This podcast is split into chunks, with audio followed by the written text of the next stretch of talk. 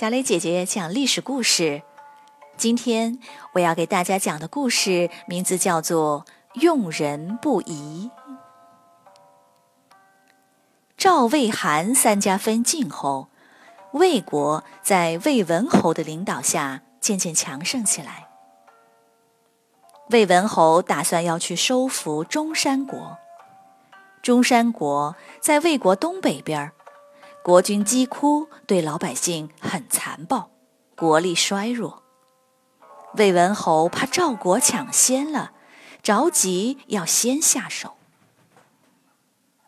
有人推荐了岳阳，说他文武双全，如果当大将的话，一定能打败中山国。也有人反对，说不行，他的儿子岳叔正在中山国做官。怎么能让他去呢？魏文侯有点拿不定主意。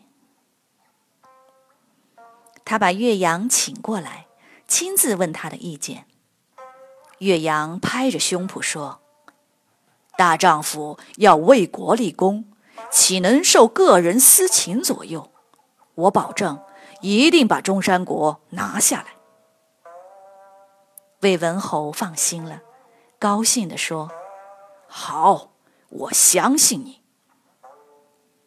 公元前四零八年，魏文侯拜岳阳为大将，西门豹为副将，率领五万兵马去进攻中山国。岳阳率军稳扎稳打，步步为营，层层推进，一个月后包围了中山城。中山国的国君姬哭逼岳叔去求岳阳退兵。岳叔来到城楼上，岳阳站着城下，指着他骂道：“你个臭小子，瞧你跟的什么人！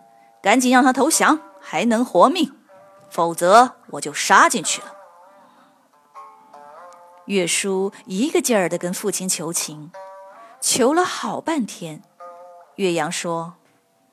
那就这样吧，给你们一个月的期限，想好了再回复我。说完，岳阳下令停止攻城，然后让士兵们把中山城团团围住，谁也别想出去。这一下就宽限了一个月。姬哭觉得岳阳还是心疼儿子的，打是打不过，想去请救兵。可也没人出得去。好在中山城里粮食多得很，够吃好几年的。大不了就这样耗着。姬哭没有太担心。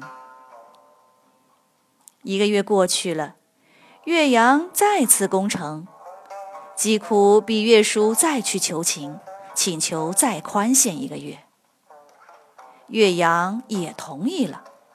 就这样来来回回好几次，几个月过去了，岳阳依然围着中山城，按兵不动。副将西门豹急了，对岳阳说：“你到底打还是不打呀？”岳阳说：“当然要打，我几次三番的放宽期限，是要让姬哭不断失信。”让他失去民心，咱们就能彻底收复中山国。西门豹这才放心了。一个月后，岳阳再次攻城。这一次无论岳叔如何求情，岳阳都不为所动，照样攻城。很快，中山城就快要守不住了。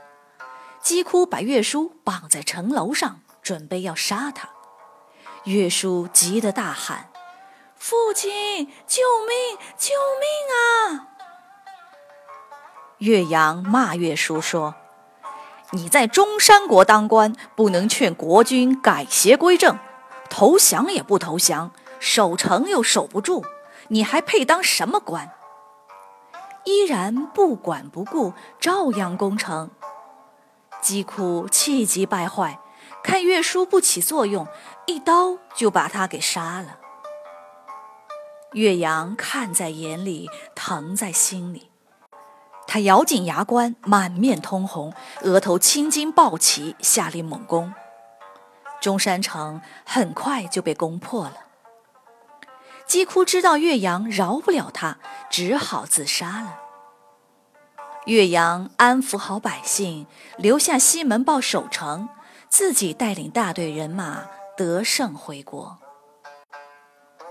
魏文侯亲自到城外迎接，在宫里摆下酒席，为岳阳设宴庆功。宴会结束后，魏文侯赏给他一个封得严严实实的大箱子。岳阳抬回家，打开一看，愣住了。里面没有宝贝，满满一箱子都是打仗期间大臣们的奏章。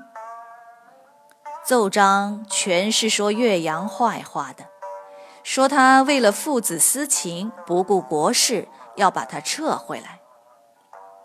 岳阳看着奏章，很感动，心想：要不是魏文侯用人不疑，这样信任我。我怎能成功？第二天，岳阳上朝谢恩，魏文侯封他为灵寿君。然而，也有人认为，岳阳为了立功，连自己儿子的命都不要，心肠真是太狠了。好了，小朋友们。用人不疑的故事就讲到这里。有个问题，小雷姐姐想请你们思考：如果你是岳叔，你觉得父亲岳阳不顾你的死活继续攻城，这样对吗？为什么？如果你有答案，请录成语音发给我们，小雷姐姐期待你的答案。